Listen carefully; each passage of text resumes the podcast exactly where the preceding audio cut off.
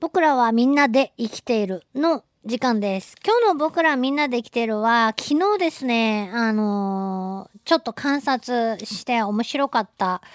えー雲の話をちょっと紹介していきたいと思うんですけど、雲という生物は、まあ皆さんの生活ま、生活圏内に一緒にね、えー暮らしている生き物ですので、非常に身近な生き物だと思うんですけども、これがね、身近なんですけど、非常に人気のない生き物で、何ですかね、足の数が多いっていうこともなんか不人気の理由の一つみたいなんですが、まあもしですね、雲が嫌いだという方、よかったらその理由をですね、教えてください。なんですが、ものすごい日本にもたくさんの種類の雲がいて、あまり大型のものは日本ではそんなにはいません。一番大きいもので足高雲と呼ばれるですね、もともと熱帯起源の雲なんですけど、メスがすごく、まあ、雲の仲間はほとんどみんなメスの方が大きいですが、メスが非常に大きくなりまして、えー足をガバッと広げると、まあ私、手は小さい方ですが、あー子供の、に小学校2年生ぐらいの子供の手だったら、はるかに雲の方が大きいですね。あの、手足広げると12センチぐらい開脚できんじゃないのっていうぐらい大きな雲です。あの、なかなか都会にはそんなに出ないかなと思いますけど、意外とね、えー、ど田舎じゃなくてもいたりするのでね、びっくりされたりするでしょうね。で、お家の中に住むタイプの雲なので、えー、例えばこう殺虫剤とかを撒いた時に、はーって気がついたら壁にその薬を嫌ってね、雲がスタタタタって登ってきてたりするのを見て初めて家に住んでたことを知るとかね。ええでもね、実はその足高雲とか非常に大きいので、もう、キャーっていうようなレベルの生き物だとは思うんですけども、あの、じいさまとかを積極的に食べてくれる、まあ、ゴキブリですね。じいさまなんかを積極的に食べ、一匹食べてる横にもう一匹ちらつかせたらですね、じいさまを、そっちもガバって食べるっていうぐらい、貪欲に食べるので、えーまあ、害虫というよりはむしろ益虫ではないかと言われています。なんと、メスのお足高雲は7年ぐらい生きるっていうことなんですね。その7年も働いてくれるんですから、お家で無償で。いた方がいいかなと私は思うんですけど。さあ、話が長くなりました。私が今日話したいのは、まあ非常に身近な雲で、まあ小型ではないのでよく目につく女郎雲。黄色と黒のしましまの雲ですね。今時期、そうだな。だいたい足を広げて、えー足の、前足のつま先から後ろ足のつま先までで3センチぐらいになってますね、今の時期で。3、4センチぐらいかな。で、11月ぐらい、秋の深まる頃までにものすごく大きくなっていきますけど、えー網を張ってですね、餌を捕まえて食べています。で、えー、ジョロウグモはね、あのーやっぱりメスがものすごく大きくて、オスはこれ同じ種類なんていうぐらいちっちゃいんですけど、あのー一番ね、秋の終わり、最後まで頑張ってる生き物の一つです。で、えー何が面白かったかっていうとね、あのー物ほ昨日天気が、まあいい、とも言い切れないけど、雨が降らなかったので、洗濯物を張り切って干そうと、外に出したら、雲ってね、夜の間に網を張るんですけど、あのーしばらく雨で物干し台が使えなかったので、見てなかったら、4匹5匹、ジョロウグモの子供たちが、あの、網をかけてて、えー、それでもう、雲横丁できちゃってるんですよね。で、うわ、どうしようかなと思って、これもう、どいてもらう、網を絡めると、雲自体が網に絡まってしまうので、それだと、さすがの雲でも、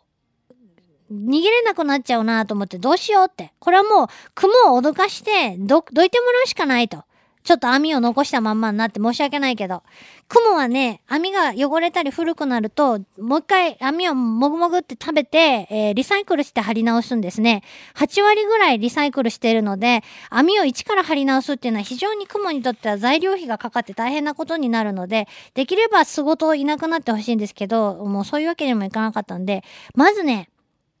一番端っこのジョログモの子供をね、脅かしたんです。そしたらね、巣の、巣のね、糸のね、触る場所によってはベタベタしないんですね。弾力のある、すごく強い糸。これも足場になってる糸ですけど、これを触ると、もうね、一匹目はね、ぬ有無を言わさずというか間髪入れずに、いやーってもう、バンジーですよ。えー、ジョロウグモが、もう今まで見たジョロウグモ、もう100匹見たかわかんないですけど、もしそれを 100, 100に例えると100匹中100匹が下向きに止まっています。これは何のためだろうと思っていたんですけど、きっと敵から逃げるときすぐに飛び降りれるようにだろうなと思っていたんですが、やっぱりね、ものすごいスピードで、やーって飛び降りました。飛び降りるんですけど、お尻からちゃんと命綱というか糸を垂らして飛び降りるので、えー、いきなり落下せずに、ちゃんと巣に戻れるようになってるんですね。それで、やーって飛び降りたところで、その飛び降りたお尻の命綱をですね、申し訳ないけども、プチッとちぎってですね、草むらに こっちです、作って、つって移動してもらいまして。みんなこの手でいけると思ったんですよ。それがね、やっぱりね、人間もみんなそれぞれ、えー、性格が違うように、雲もね、性格があるなーって、それが面白かったんですけど、2匹目はね、同じように、えー、網を揺らしてもですね、網の上をね、走り回って、ものすごいうろたえて、走り回って、うわーってパニックを起こしてるだけで全然飛ばないんですよね。何度やっても。これは拉致があかんと。ダメだこ、ダメだこりゃ、次行こう次行って、次行ったらですね、3匹目はね、何をしたかっていうと、一番アグレッシブなやつだったんですけど、えー、網を揺らしたらね、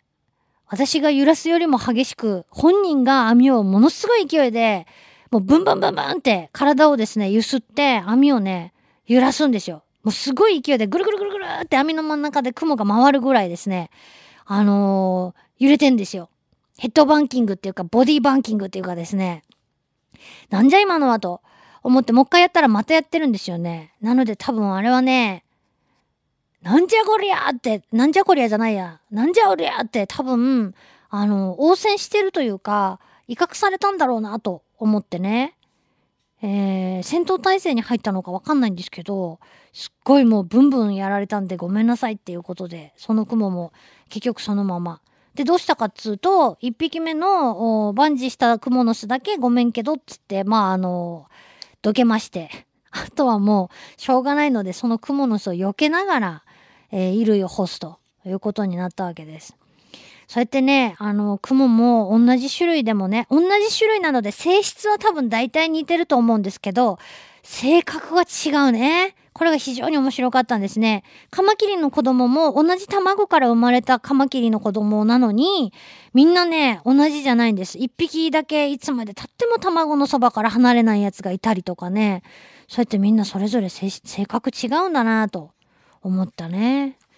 はい。で、雲の糸なんですが、まずね、お尻から夜ね、流し糸という糸を出します。よくね、何でもないとこ通ろうとして雲の糸に一本引っかかったり、雲の巣じゃなくて糸が顔に引っかかったりすることありますよね。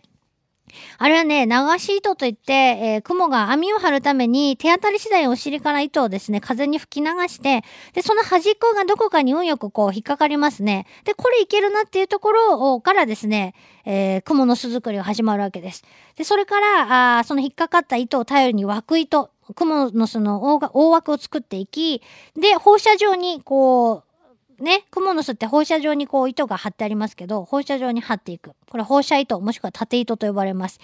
で、その縦糸が張れたら今度は足場糸。これはですね、雲がうろうろするための足場の、になる糸ですね。を張っていき、最終的に渦糸と呼ばれる、まあ横糸ですね。獲物を捉えるための糸を張って、雲の巣が完成すると。えー、で、まあさっき言ったようにね、あのー、雲の巣はですね、リサイクルしてるんで、えー、網ごと壊しちゃうと、雲の巣ちょっと困っちゃうんですけど、その他に、えー、雲が移動するときに、後ろに引いている雲、お尻から引いている雲が、しおり糸って呼ばれる糸なんですね。子雲は、もう雲はご存知の通り羽がないので、昆虫でもないですし、羽、羽がないので、えー、移動するのにどうするかっていうと、ちっちゃいうち、体の軽いうちにお尻から糸を出して、それを風に、えー、飛ばしてね、実は上空を飛んで移動しているんですね、雲の子供。えー、やーって、葉っぱの上とか高いとこに登って、お尻から糸出して、その糸を風に乗せてですね、飛んでいって、遠くに移動する。そうすると、兄弟たちといがみ合わなくても済みますしね、えー、すごいことやってんですね、小さいうちに。しおり糸。それから受信糸。っていう糸があって、これは種類によってなんですけど、引いてる糸が、その虫、あの、獲物が糸に触れると、その振動をキャッチしてですね、雲が反応しますね。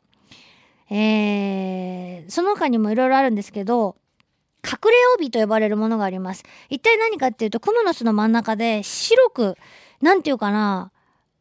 霧吹きで細かい水滴をつけたみたいな白くですね、あのー、目立つ糸があるんですね。え細かい、よりなんか、あの、実際の雲の糸よりも、えー、雲の巣の糸よりも細かい感じのね、きめの細かい感じの糸。これはね、あのー、雲の巣そのものもそうですし、その隠れ帯と呼ばれる、えー、白濁した雲のね、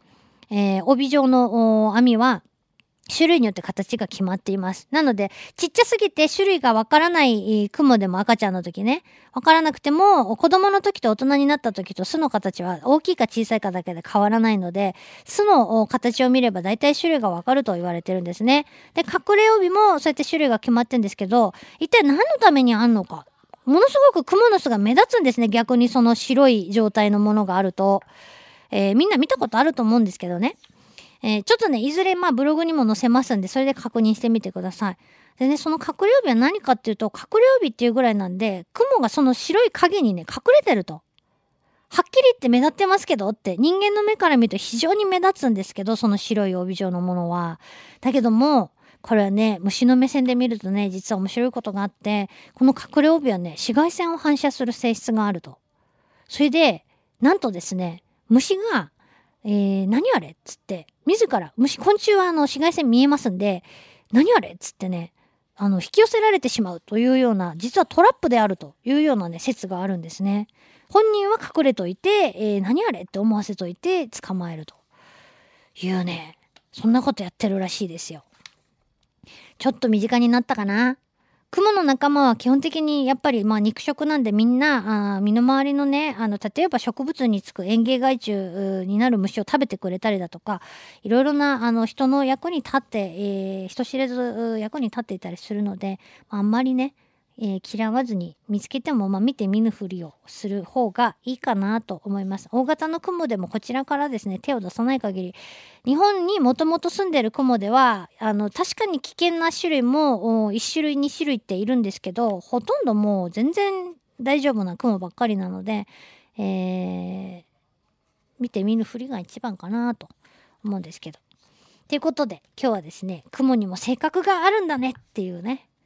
話と、クモの巣の秘密をご紹介しました。ありがとうございました。ました。ラブ f m のホームページがリニューアル。新しいデザインですっきり見やすくそして役立つサイトに生まれ変わりました。番組の情報はもちろんタイムテーブル DJ プロフィールなどはさらに充実。番組でオンエアした地域の情報も掲載していますのでもし聞き逃した時にはチェックしてみてくださいね。さらに Twitter ポッドキャストのコーナーもできました。ポッドキャストでは番組のダイジェストが聞けるほかここだけのスペシャルプログラムも。その他素敵な商品が当たるプレゼントコーナーなどなどワクワクするコンテンツが盛りだくさんです。携帯スマートフォンにも対応。アクセスは lovefm.co.jp lovefm.co.jp